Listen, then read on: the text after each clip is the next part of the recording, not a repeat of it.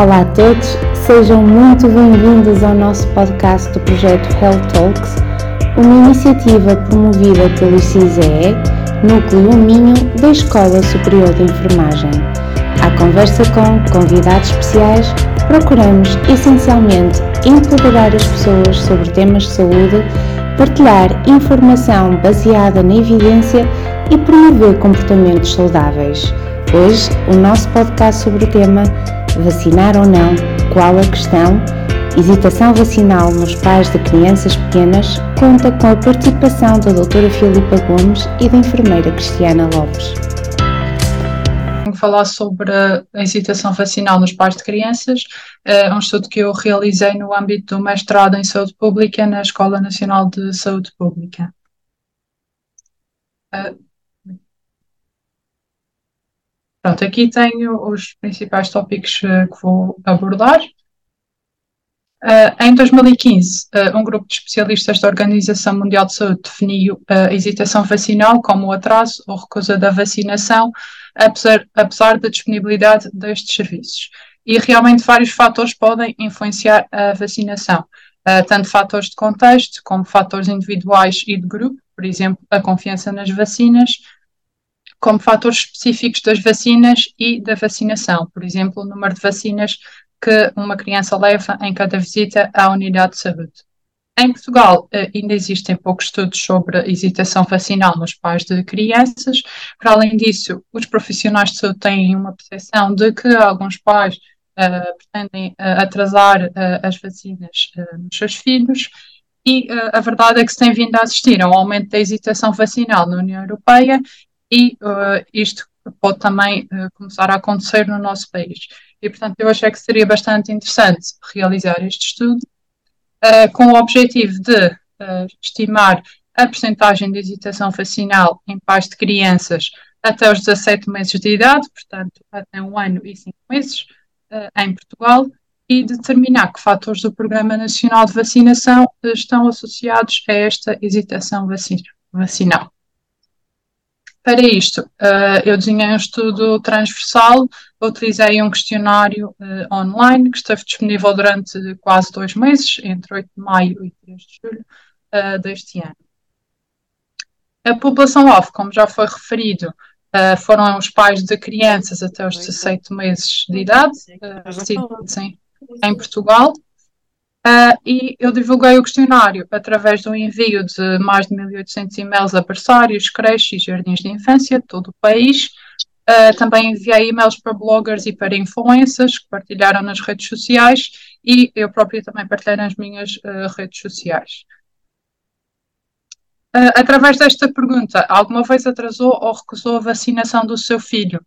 Uh, eu consegui obter a variável que me interessava, que era a hesitação vacinal nos pais de crianças, e no fundo ter, uh, dividi-la é nestas duas respostas, no sim e no não.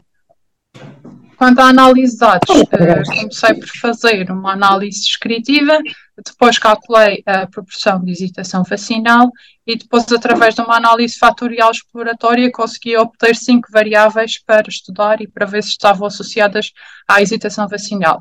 Estas variáveis foram a confiança nas vacinas, o acesso à informação suficiente ou de confiança sobre vacinas, o acesso ao Programa Nacional de Vacinação, o esquema de vacinação e a confiança na informação sobre vacinas que é transmitida pelos profissionais de saúde. Então, eu tentei uh, avaliar se estas variáveis estavam ou não associadas à hesitação uh, vacinal através de uma regressão uh, mas incluindo também uh, uma variável de confundimento, a vacinação da mãe ou do pai, uh, para perceber se realmente esta estava ou não a, a influenciar os resultados. Agora, quanto aos resultados, eu obtive 790 respostas válidas, 95% dos participantes eram mães, a maioria residia na área metropolitana de Lisboa ou na região norte e 90% estava empregada. 85% dos agregados familiares incluía pelo menos uma pessoa com ensino superior e destas pessoas com ensino superior, 56% não tinha uh, frequentado uh, o ensino superior na área da saúde. Uh, então, a percentagem de hesitação vacinal obtida neste estudo foi de 1,8%, com um intervalo de confiança entre 1% e 3%, uh, e, portanto, este foi um valor bastante inferior ao que uh, tinha sido observado em estudos prévios em Portugal. Uh, por exemplo, num estudo em pais de crianças entre 1 e 4 anos, tinha-se observado uma hesitação vacinal de 9%, e depois em estudos uh, em pais de crianças até aos 12 e até os 16 anos, tinha-se observado uma recusa de vacinas de 3,6% e de 5,4%, respectivamente.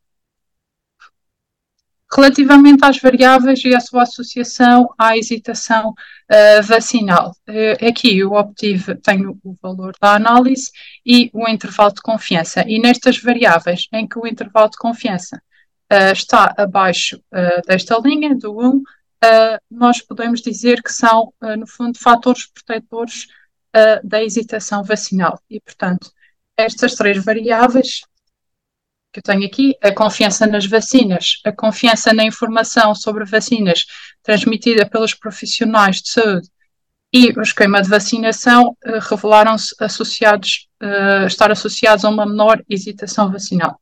E agora eu vou falar de cada uma destas uh, variáveis. A confiança nas vacinas normalmente é avaliada pela eficácia, pela segurança das vacinas e estas são uh, realmente preocupações dos pais que hesitam em vacinar os seus filhos. Uh, porquê? Porque uh, os pais normalmente têm uma maior preocupação com a saúde individual do seu filho do que com a contribuição que a vacinação do seu filho poderá trazer para a comunidade, que é o chamado efeito de imunidade de grupo. Para além disso, estes pais que hesitam também estão mais uh, focados nos efeitos adversos das vacinas e não têm tanta percepção da gravidade das doenças que podem ser evitadas pela vacinação. Quanto à confiança na informação sobre vacinas que é transmitida pelos profissionais de saúde, uh, eu vi na literatura que os pais que não hesitam em vacinar os seus filhos confiam mais nos profissionais de saúde, e os pais que hesitam normalmente procuram mais informação e informação em fontes mais diversas. Mas realmente os profissionais de saúde são normalmente uma fonte segura de informação sobre vacinas e, portanto, podem ajudar aqui os pais a decidir sobre a vacinação dos seus filhos. Em Portugal temos um ponto forte que é a maioria dos profissionais de saúde confia nas vacinas. Quanto ao esquema de vacinação, eu aqui tinha uh, perguntas, por exemplo, uh, relativamente ao número de vacinas que cada criança levava numa determinada ida ao centro de saúde, o número de vezes que era preciso ir ao centro de saúde para levar vacinas. Uh, são preocupações dos pais que hesitam em vacinar os filhos. a questão do sistema imunitário ainda não estar preparado para as vacinas, porque acham que os filhos ainda são uh, bebês, ainda são muito pequeninos e podem ainda não ter o sistema imunitário preparado. Para além disso, uh, vem o, o, bebê a levar uma vacina e depois começa a chorar e depois se calhar ainda tem que levar mais uma vacina logo a seguir isso acaba por ser uma, uma má experiência, digamos, uh, para os pais e eles podem começar uh, a partir daí também a duvidar se é necessário levar tantas vacinas. Outra questão também para os pais que hesitam em vacinar os filhos são as alterações no programa de vacinação e as diferenças uh, nos programas entre uh, as diversas regiões do mesmo país, uh, que realmente fazem com que os pais comecem a levantar questões sobre porque é que é diferente, o esquema vacinal é diferente em diferentes regiões do mesmo país. em Portugal, nós temos a vantagem de ter um programa nacional e, portanto, aqui isto em princípio é um fator que é a favor da, da vacinação. Implicações para o cidadão. Uh, neste estudo, uh, obtivemos uma reduzida proporção de hesitação vacinal, o que é uma ótima notícia, quer dizer que os pais estão a vacinar os seus filhos, não estão a atrasar as vacinas. E, portanto, em princípio, conseguimos atingir o efeito da imunidade de grupo e conseguimos realmente proteger toda uma comunidade uh, contra as doenças que são evitadas pela vacinação e, portanto, conseguimos proteger as pessoas que são vacinadas e as pessoas que, por algum motivo, não podem fazer a vacina mas, no entanto, devemos manter-nos uh, atentos, uh, porque a hesitação vacinal tem vindo a aumentar na União Europeia e, uh, pode, isto pode acontecer também no nosso país. Vários fatores podem influenciar a decisão dos pais vacinarem os seus filhos, como nós vimos, e os profissionais de saúde parecem ter aqui um papel bastante importante e ser uma fonte bastante importante de informação uh, para os pais. Deixo aqui uh, a página do SNS 24, uh, que tem várias perguntas habituais sobre o Programa Nacional de Vacinação, sobre as vacinas, e também tem as respostas de uma forma simples e, e poderá ser realmente uma fonte fidedigna de informação para consulta. Tenho aqui depois os artigos também que eu consultei e pronto, agradeço a vossa atenção e deixo aqui também o meu e-mail se quiserem deixar alguma dúvida posteriormente. Obrigada. Não, obrigada a nós, Filipa, pela, pela apresentação. Eh, então passo a palavra eh, à Cristiana Lopes para, enfim, dizer alguns comentários sobre estes resultados que a Filipa aqui apresentou e também dar aqui um testemunho daquilo que é a sua prática profissional neste âmbito. Obrigada. Boa tarde a todos. Antes de mais, volto, uh, aproveito a oportunidade para parabenizar a Filipa uh, do trabalho que foi desenvolvido e por esta apresentação. Eu tive o privilégio de conhecer este trabalho numa fase uh, quase inicial e por isso fui acompanhando dentro daquilo que foi possível. E este tema não é, não é inocente, ou seja, a hesitação vacinal uh, pelos pais em crianças até aos 17 meses surge como, como um grande foco da atenção da Filipa porque nós temos taxas de vacinação um, ehm, bastante elevadas no primeiro ano de vida, mas no segundo ano de vida nós começamos a ter um decréscimo destas taxas. E tentamos perceber o porquê, o que é que muda, o que é que leva a que se atrase ou eventualmente não se faça, efetivamente uh, não se cumpra o Programa Nacional de Vacinação.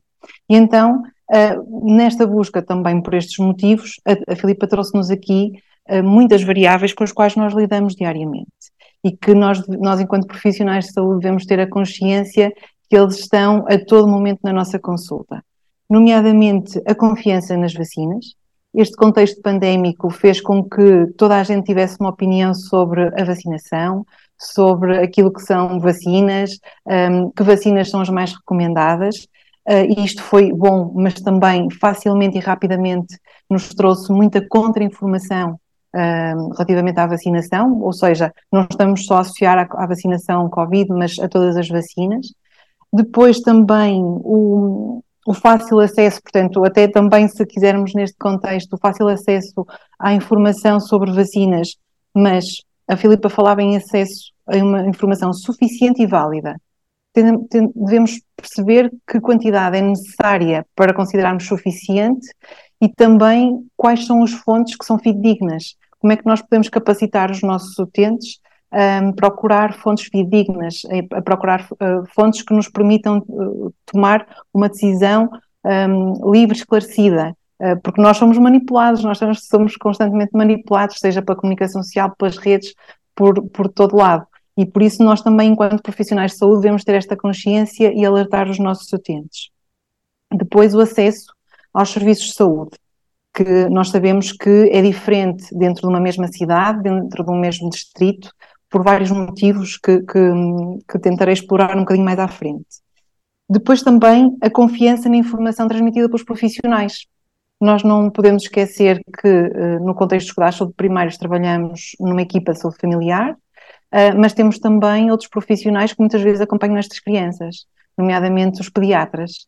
Um, e, e, quantas vezes nós, uh, relativamente, por exemplo, ao esquema de vacinação que a Filipa também falou, nós uh, vamos para uma consulta de 12 meses em que está prevista a realização de quatro vacinas e vem já com recomendação de que se calhar poderíamos fazer um, em duas tomas e não no mesmo momento.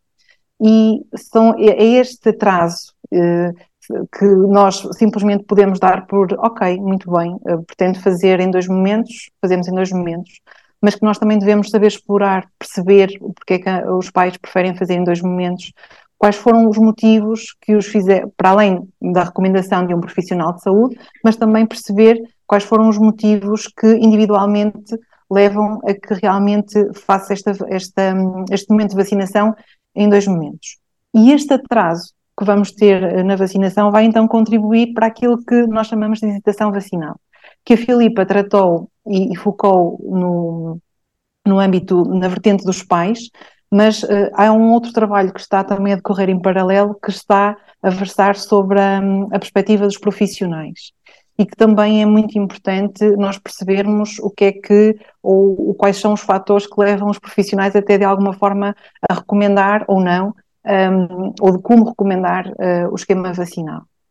E falamos aqui de vários fatores que contribuem para esta hesitação. Os, os fatores de contexto, estaríamos aqui horas a falar sobre eles, nomeadamente no acesso aos serviços de saúde, em que nós temos uma população com médico e enfermeiro de família, portanto, uma equipa de saúde familiar, e temos utentes que não têm. Mas em ambas as situações nós sabemos que podem ter até alguma dificuldade naquilo que é o acesso ao agendamento de uma consulta, à realização da vacina, da vacinação neste caso, e, e portanto isto não é tão homogéneo quanto nós gostaríamos que fosse. Depois não podemos esquecer também que temos aqui uma comunidade migrante muito grande. Eh, e se nós temos uma comunidade que pode estar legalmente no nosso país, ter um número de utente e até estar inscrito num, num ACES, ainda que possa estar numa lista sem equipa saúde familiar atribuída, temos outros que não têm um, número de utente e, portanto, nós não somos capazes de saber que eles existem, de os, de os monitorizar, de, de rastrear, de procurar isso faz com que se perca aqui muita possibilidade de vacinar. E dentro daqueles que nós sabemos então que estão inscritos, temos uma outra questão, que é uma grande mobilidade no nosso país. O que faz com que hoje estão inscritos no nosso acesso, fazem a consulta, fazem a vacina e na próxima, eh, no próximo agendamento não comparecem.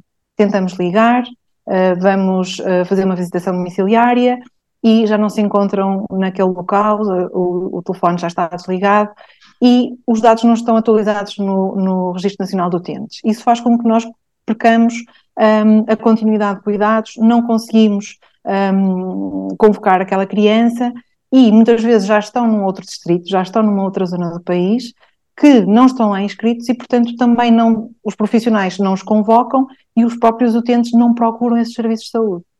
E tudo isto depois vai fazer com que se comprometa aqui aquilo que, que se falou relativamente à imunidade de grupo. Porque a imunidade de grupo conseguimos-la através de décadas e décadas de uma, de uma vacinação massiva, mas que eh, na decisão livre de cada um em não vacinar os seus filhos, faz com que todos os dias haja um comprometimento da, desta imunidade de grupo.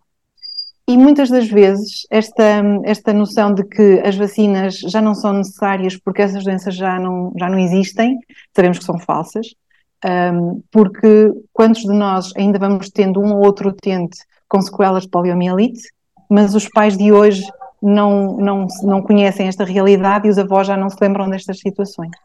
E por isso, casos como surtos de sarampo, que vão sendo relativamente relativamente frequentes, não, vão, vão surgindo, não são assim tão frequentes, graças a Deus, mas que vão surgindo, uh, são, também, são também fruto desta, desta não vacinação uh, por parte das crianças.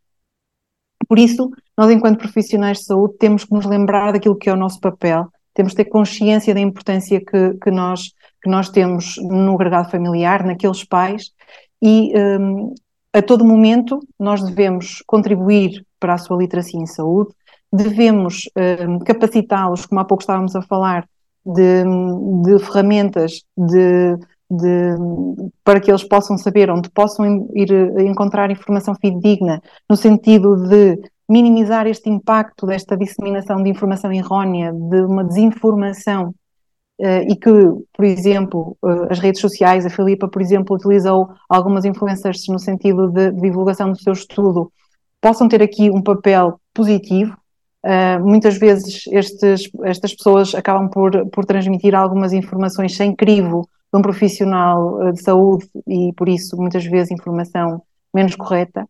E, portanto, nós também na consulta devemos uh, ter a consciência que devemos esclarecer e dotar os nossos utentes de, de instrumentos, de ferramentas, para que eles possam também eles procurar informação que é considerada fiável fidedigna. Ok, Cristiana, obrigada pelo teu aporte e pela tua também disponibilidade. Entretanto, vamos abrir agora o nosso espaço de questões, de pedidos de esclarecimento, enfim, comentários, podem não ser questões ou até às vezes alguma provocação, mas um, entretanto já algumas pessoas foram colocando aqui no chat alguns, uh, algumas questões. Um, eu ia até, uh, se calhar, uh, pedir à Filipa também só para responder aqui uma colega, Lisete Moraes, que questiona porque é que o, o limite do estudo foram crianças até aos 17 meses.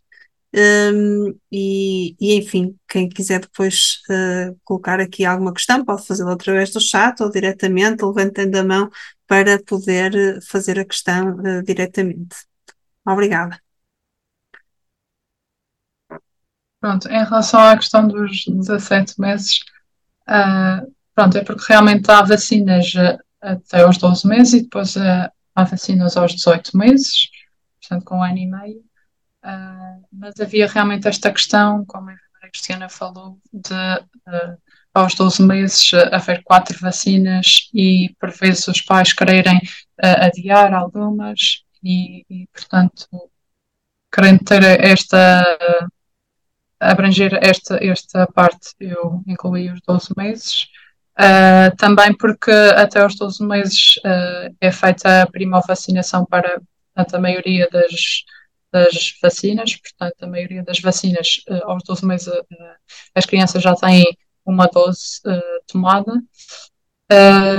só, que, só que, pronto, eu não queria estar a limitar porque realmente é um período bastante curto, é uma população muito específica e não querendo estar a limitar logo aos 13 meses, coloquei até aos 17 meses para não haver confusão com as vacinas dos 18 meses, mas para uh, realmente conseguir abranger ao máximo as crianças que tivessem levado as vacinas dos 12 meses. Obrigada, Filipa. Entretanto, a Maria José levantou o braço. Força, Maria José, obrigada. Uh, eu, eu, tenho aqui algumas questões uh, relacionadas com os participantes do estudo. Segundo o que eu percebi, mais ou menos 1,8%, portanto foi uma, a, a, taxa, digamos, a porcentagem de, de população que terá hesitado, não é? Se é assim que, que é exatamente os números, que de repente não, não sei se é percentagem, penso que é 1,8% de, da população eh, apenas, como foi dito pela Filipa, é que teve hesitação eh, vacinal, certo? E a Filipa parece-me que também que, que, comparou com estudos anteriores eh, e disse que em Portugal que este número era inferior àquilo que são outros estudos e, e, que andavam na ordem dos 3 pontos tal ou até mais alta uh, percentagem, certo? Era mais ou menos isto. Então, eu, a minha pergunta é, esses estudos, uh, qual é a data desses estudos, em que uh, as idades, quer dizer, é possível comparar, o, é a pergunta, não é? Se é possível comparar estes dados com aqueles estudos anteriores. Se é a mesma idade das crianças, exatamente por esta questão que se colocou agora da, da, da dos 12 meses, ou já têm outras idades, aliás, já, aliás, um dos estudos era com 4 anos, e portanto não sei se podemos exatamente comparar, ou, ou o que é que estamos a comparar. Depois as datas, eh, porque me parece que é capaz de ser interessante pensar se, se são anteriores ao Covid, pensar se o Covid terá enfim, sensibilizado um pouco para estas questões da vacinação, por um lado, eh, e gostava de ouvir também sobre isso, eh, e a escolaridade, se nesses estudos, porque a escolaridade das pessoas que participaram neste estudo, segundo o que eu me lembro, que já não, não, não tomei nota, foi 80 e tal por cento dos agregados familiares tinham pelo menos uma pessoa com uma licenciatura. Eh, será que isso é representativo da população portuguesa e, e como é que era nos outros estudos, não é? Não sei se eu estou a, ser, a dizer muita coisa e não estou a ser muito clara. Filipa, corrija-me e pergunte-me se não está. Portanto, em termos de comparação dos estudos, não é? Porque a população, de facto, deste grupo foi eh, altamente escolarizada e nós sabemos que a escolaridade é uma variável que anda muito a par daquilo que é a literacia e, portanto, a adesão a, a regime terapêutico e outro tipo de, de situações de saúde. E, portanto, queria ouvi-la sobre isto. Portanto, esta questão da escolaridade um, uh, na, no agregado familiar, que foi isso que pareceu que, que tinha sido estudado a escolaridade. E, por último, uh, estas pessoas, não sei se isso foi perguntado, no questionário se estas pessoas que responderam ao, estudo, se tinham ou não, que vem um bocado em contra aquilo que a Cristiana falou sobre a questão das acessibilidades, se, está, se tinham ou não uh, médico e enfermeiro de família, não é? Se tinham um OSF e se estavam inscritos ou se tinham, como é que acediam, qual era o acesso, uh, como, uh, se não sei se foi uma variável também que terá emergido, e, portanto, a questão da acessibilidade, se é possível relacionar esta informação. É logo. Força, Filipa. Sim. Pronto, primeiro em relação à comparação dos estudos, realmente são populações diferentes. Este, real, este realmente foi o estudo em crianças mais pequenas, uh, até aos 17 meses de idade. Uh, depois os outros é de 1 a 4 anos, uh, e depois é, os outros até aos 12 anos, portanto, no fundo, tentaram abranger uma maior fatia da população, digamos, até aos 12 anos, até aos 16 anos, uh, e, e, portanto, sinceramente, depois não sei qual foi a estratificação por grupo etário de cada um desses estudos. Pronto, como a enfermeira Cristiana estava a dizer também, pronto, em princípio a hesitação vacinal também vai aumentando com a, com a idade, portanto, se calhar por um lado, os pais depois também acham que os filhos já não precisam tanto de vacinas, ou já não estão tão preocupados, ou já não conseguem também ir ao centro de estudo, não sei. Uh, e então poderá ser essa a razão também da maior hesitação vacinal uh, nessas, nessas idades, mas sim, realmente, no fundo, que a cobertura vacinal uh, é um bocadinho menor consoante a idade vai aumentando, a idade das crianças.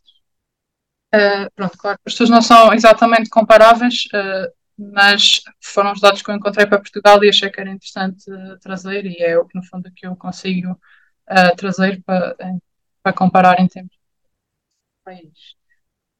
quanto à escolaridade, sim, realmente isto foi uma população com bastante escolaridade e com um nível socioeconómico relativamente elevado. Uh, a pergunta em relação à escolaridade é realmente se alguém do agregado familiar tem uh, ensino superior ou qual é o nível máximo que completou.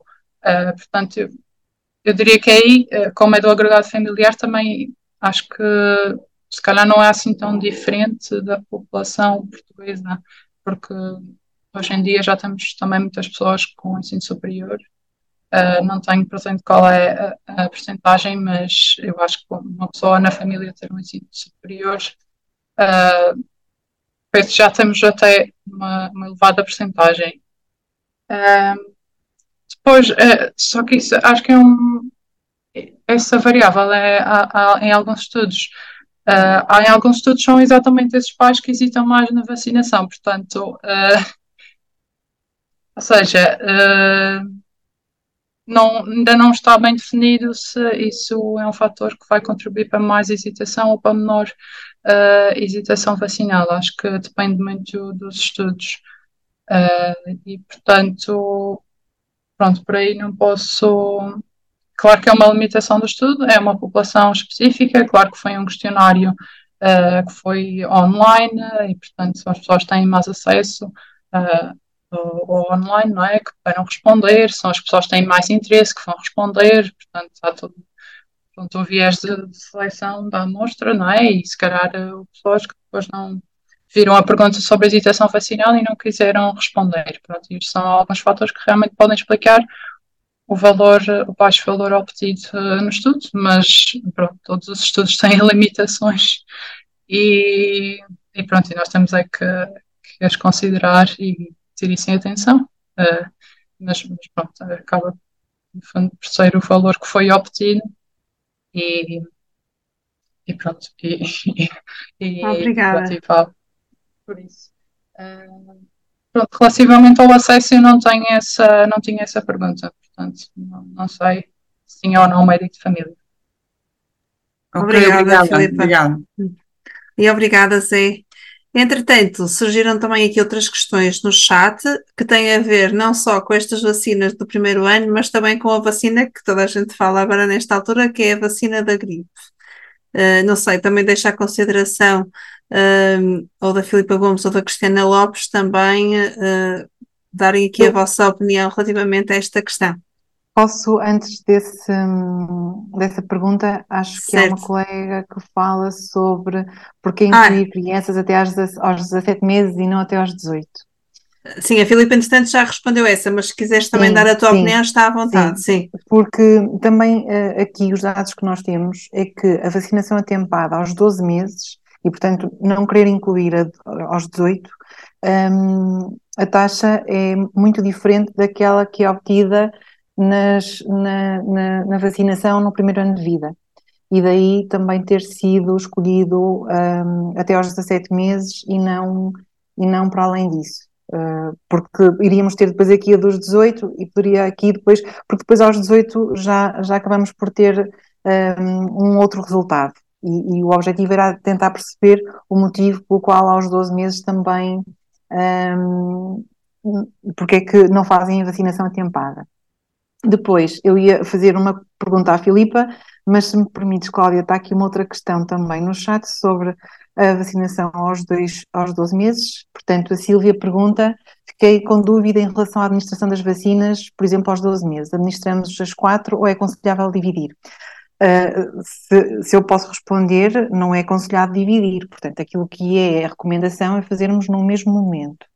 Mas uh, quantos de nós, no nosso dia a dia, temos pais que nos pedem para não fazer no mesmo momento, ou então até mesmo no sentido de algum profissional de saúde, ou então até algum familiar ou alguma pessoa próxima que tem um filho numa faixa etária próxima e que fez todas as vacinas no mesmo momento e teve mais reação e, portanto, queria evitar uh, esta situação. Um, a recomendação é para fazer as quatro no mesmo momento, mas aquilo que nós realmente conseguimos ver é que por algum motivo, e esse também é o motivo de investigação da, da Filipa, é um, perceber o que é que leva a não, a não vacinar. E também, se calhar, aqui poderíamos explorar, mas então quais são as vacinas que, pode, que são mais frequentemente dadas num primeiro momento e que são mais frequentemente dadas num segundo momento e o porquê, e estaríamos aqui, uh, todos nós com, com alegações a favor e contra um, o fazer tudo junto, o não fazer, o fazer primeiro umas, o fazer depois outras. Mas aquilo que é recomendação é efetivamente fazermos tudo no mesmo momento. Depois, se eu posso também responder uh, sobre a vacinação da gripe uh, em duas tomas. Uh, se nós estivermos a falar em crianças, a recomendação é que numa, numa vacinação, por assim dizer, uma primeira vez que faz a vacina, faz duas doses e depois uh, faz apenas uma, uma dose de vacina anual. No caso dos adultos, isso não se, não se coloca, pelo menos não é essa a indicação que, que nós temos. Penso que em termos de chat temos as questões uh, respondidas. Uhum. Não sei se, Filipa, se queres acrescentar alguma coisa relativamente a estas questões. Não, acho que foi bem esclarecido. Ok, ok, obrigada. Posso só fazer uma questão uh, à Filipa que eu acho que é importante para, para também percebermos aqui outra parte, do, ou melhor, dentro do trabalho, um, um conteúdo que, que, que, foi bastante trabalhado, que tem a ver com os principais motivos de hesitação. E quando nós falamos aqui em hesitação, volto a reforçar, nós estamos a falar de recusa. Pode ser recusa, mas pode ser também um atraso. E eu gostava que a Filipa explorasse aqui um bocadinho para que também percebessem quais foram os, os motivos que levaram a que se atrasasse a vacinação. Filipa, se for possível, falar um bocadinho sobre este tópico. Sim. Uh, pronto, então, eu no meu questionário uh, perguntei, fiz aquela pergunta se alguma vez atrasou ou recusou a vacinação uh, do seu filho Uh, e depois tinha uh, as opções de sim, atrasei, sim, recusei, sim, atrasei, recusei, ou nunca atrasei, não recusei. Pronto, e depois a partir daí, uh, aos pais que tinham atrasado, eu perguntei por que motivo tinham atrasado a vacinação. e depois tive a ver os motivos uh, os que responderam, realmente houve uma grande parte dos motivos que, no fundo, não, não estão exatamente relacionados com a hesitação vacinal, mas que foram, por exemplo, uh, esquecimento, esqueceram-se que tinham que vacinar naquela data, uh, a criança estava doente e, portanto, é um motivo para não vacinar naquele momento. Uh, mas também alguns fatores uh, que eu incluí como fatores estruturais, que era uh, a falta de profissionais para vacinar, a falta de vacinas, não possível marcar no centro de saúde a vacinação, e portanto acabou por ser aí a grande parte a grande parte das respostas uh, foram estes motivos que não são exatamente hesitação vacinal e eu depois acabei por não os considerar como hesitação vacinal. Uh, pronto, também tivemos alguns pais a referir realmente que não confiavam nas vacinas, que as vacinas, eram demasiadas vacinas, que eu fiquei que levar em simultâneo. e, portanto, aí eu considerei esses motivos como verdadeira hesitação vacinal. Pronto, aqui uh, pronto, a questão é um bocadinho realmente, às vezes, a ver, uh, pronto, realmente eu fiz esta validação isto também pode ser uma das, um dos fatores pelos quais eu tive um, um, uma proporção de hesitação vacinal bastante reduzida, porque eu validei e não, não aceitei, no fundo, os pais que tinham dito que atrasaram as vacinas. Eu fui validar se era mesmo por motivo de hesitação vacinal. Um, e pronto, podemos ver aqui realmente, pronto, alguns pais realmente atrasam as vacinas, mas são motivos que são, uh, no fundo do contexto, são uh, pronto, não, não haver os recursos necessários naquele momento, ou então por esquecimento ou por doença da criança, pronto, e isso é normal também acontecer e uh, não significa que seja hesitação vacinal. Obrigada, Filipa. Mais alguma questão que queiram colocar? Entretanto, vou pedir só que tenham mais cuidado com a questão do som e que silenciem mesmo os vossos microfones para que não perturbe aqui a nossa sessão. Hum, não sei se querem fazer mais alguma questão. Sei que estão aqui alguns enfermeiros, alguns ex-alunos da nossa escola e que trabalham nos cuidados saúde primários e provavelmente também podem ter, uh, podem querer partilhar a sua experiência e, portanto, também apelo aqui a essa partilha.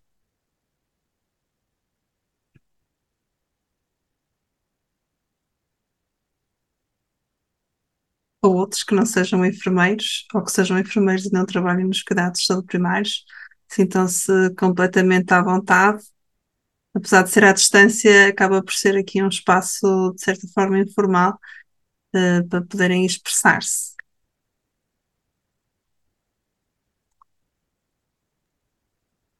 Posso só fazer aqui um comentário?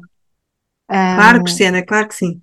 Um, um, no, no chat estava a Sandra Castro, referia uh, que várias vezes vem com indicação para alterar o timing das vacinas e temos que saber argumentar com convicção eu partilho muito disto. Eu acho que nós, enquanto profissionais de saúde, nós temos que ter a segurança daquilo que, que estamos um, a informar, uh, uh, a informação que nós passamos ao agregado, aos pais, uh, aos cuidadores que sejam, um, e devemos saber aquilo que, que, estamos a dizer, devemos saber um, quais são as nossas fontes, partilhar até eventualmente essas fontes com, com, com os pais, uma vez que nós temos uma população uh, com formação diferenciada cada vez maior e, portanto, são capazes também de fazer esta pesquisa, de fazer esta leitura e depois até colocarem-nos estas questões.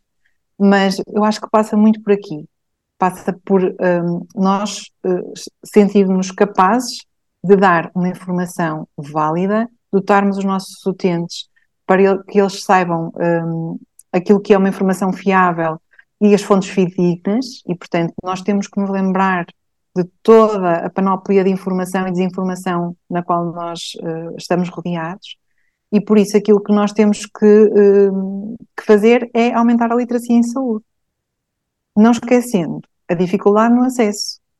A vacinação é, é prioritária e, portanto, sejam um utente esporádico, sejam um utente sem médico, com todas as limitações um, que podemos, podemos ter, nós temos que avaliar muito bem cada circunstância, no sentido de dizer, ok, um, esta, esta vacina é para ser agendada, esta, esta criança é para ser vacinada numa, num outro local que não na nossa unidade, por exemplo, mas devemos também aqui estar muito bem fundamentados no encaminhamento que fazemos uh, quando não fazemos a vacinação uh, na nossa unidade.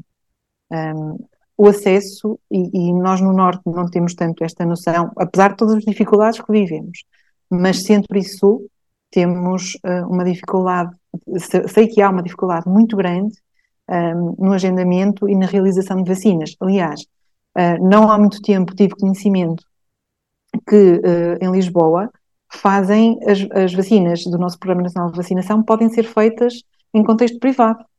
Um, inclusivamente tivemos esta informação por um utente que está a residir em Lisboa e nós perguntamos, mas vai pagar as vacinas? Não, não, isto faz parte de um protocolo e, e as vacinas são feitas numa instituição privada. Um, portanto, isto até para dar alguma resposta, há, há, tão pouca resposta e às necessidades que existem uh, em outros contextos um bocadinho diferentes dos, dos nossos. Mas relativamente a isso, Filipa, não sei se quer acrescentar alguma coisa.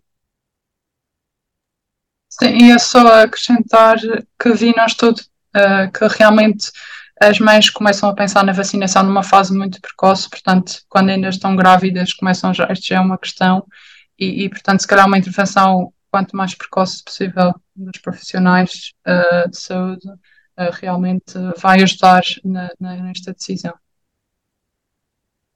Sem dúvida. Não sei se posso colocar uma questão. Eu não sei como é que se faz aqui para levantar a mão. Ou... Não, Alexandra, já está a mão levantada. Pode falar, por favor. Obrigada. Em relação às vacinas extra-plano de vacinação, como é que se, se, há, muita, há muita procura, se não há, ou seja, se os pais vacinam as crianças além das recomendadas pelo Plano Nacional de Vacinação, e se o Plano Nacional de Vacinação é igual no país todo, incluindo as regiões autónomas da Madeira e dos Açores porque há uns anos atrás, nós, eu estou a falar da Madeira, nós tínhamos a vacina, acho que era da meningite, ou a meningitec, ou isso foi introduzida antes do Plano Nacional de, de, Vacinação. Ou seja, vocês aí no continente não tinham, e nós já começamos a vacinar, um, essa, já, as crianças já começaram a ser vacinadas com essa vacina. Depois, entretanto, uh, não sei se isto agora é, ou seja, é tudo igual, ou ainda há essas variações? Alguém sabe responder? Obrigada, Alexandra. Quer só identificar, só para ser mais fácil, é enfermeira? Não, sou médica dentista. Ok, obrigada. Nada. Uh, não sei, Filipa, Cristiana, estejam à vontade, uma ou as duas? Eu, eu posso responder. A, a Filipa um, apresentou na, na apresentação, passa a redundância, que o programa é nacional, por isso é, é igual em todas as regiões. Um, e relativamente às vacinas extraplano, a Filipa poderá responder melhor, mas penso que este não foi um item tomado em consideração no estudo, certo, Filipa? Certo, sim, isso pronto, não foi estudado. E não tenho informação uh, sobre, sobre as vacinas extraplano. Uh, sim, relativamente ao Programa Nacional de Vacinação, a informação que temos no programa é que realmente é aplicado uh, em todas as regiões do país.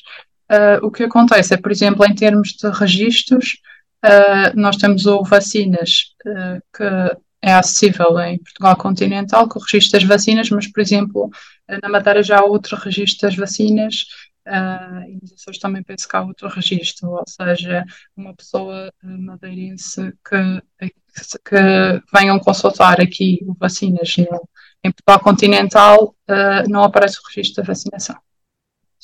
Uh, portanto, aí é mais difícil conseguir perceber se a pessoa está ou não vacinada.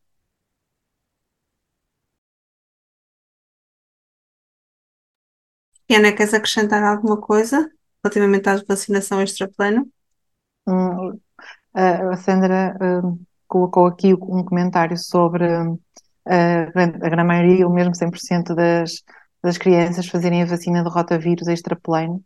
Um, efetivamente, uh, existem até programas uh, municipais sobre um, o poderem também financiar esta vacina, por exemplo, uh, o que de alguma forma nós podemos pensar então, mas uh, existe este financiamento, a Câmara acaba por, por também, de alguma forma, ajudar a que, caso haja um fator económico para não vacinar com esta vacina extraplano, para que os pais possam ter essa possibilidade. Uh, e sim, é verdade, também partilho de que a grande maioria das crianças faz esta, esta vacina assim como também a meningite ACWY cada vez mais um, fazem no primeiro ano de vida e depois em substituição da meningite C um, aos 12 meses. Agora estava aqui a ler o comentário da Carmo. Era isso. E também, e também uh, pela sua experiência, uh, os pais fazem as vacinas de PNV. Eu acho que aqui aquela noção que também devemos sair daqui é que efetivamente são muito poucas as recusas, não é? São residuais. Aquilo que nós temos é efetivamente um atraso. Um atraso por vários motivos. Podemos ter, como, como foi falado na apresentação, podemos ter um, um atraso por doença, podemos ter um, um atraso por, por exemplo, um, nós temos também, por exemplo, os pais que acabam por eh, estar deslocados e que têm que conciliar a vida profissional para conseguir uh, levar os filhos à, à, consulta. Muitas das vezes também os filhos estão com eles deslocados uh, e depois leva a que haja um adiamento da consulta e da vacinação. Um, é? regra, regra geral, nós temos taxas de vacinação muito positivas em todo o país, mas com, com diferenças sem dúvida com diferenças entre o norte, centro e sul.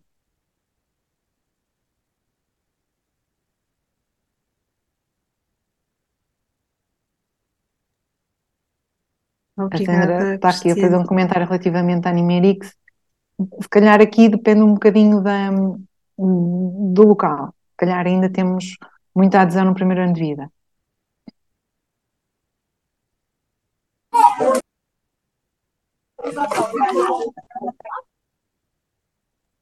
Um, não sei se, se calhar este tema das vacinas extraplano também pode constituir depois um, um tópico para discutirmos noutra, noutra sessão, porque também já se percebeu que suscita aqui algumas questões, um, mas relativamente ainda a esta questão da hesitação vacinal, uh, temos aqui ainda alguns comentários no chat. Uh, não sei se querem fazer aqui algum comentário, acrescentar algo mais, algum esclarecimento. Calhar acrescentando um, ao, ao, às vacinas extraplano, a Carmo refere aqui que por vezes em, em, existem algumas falsas contraindicações, não é? Relativamente à vacina, ou, ou melhor, às vezes uma criança que vai com, com um pingo no nariz ou que uh, tem uma outra situação já acabam por não vacinar e se calhar perdemos ali um momento ótimo para vacinar e depois vamos só vacinar dali a um mês ou mais do que isso e perdemos uma vacinação atempada. Uh, acho que também é importante este esclarecimento nos profissionais. O que é que são efetivamente um, contraindicação de vacinação e quais são as situações em que nós podemos vacinar.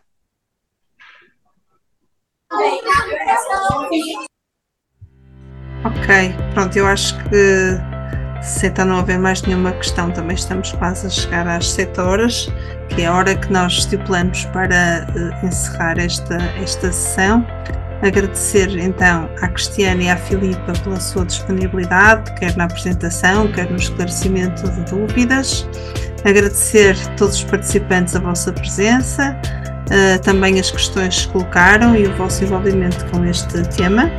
Uh, repito então que esta sessão está, que está a ser gravada será depois convertida em podcast e pode ser ouvida no nosso canal do Spotify.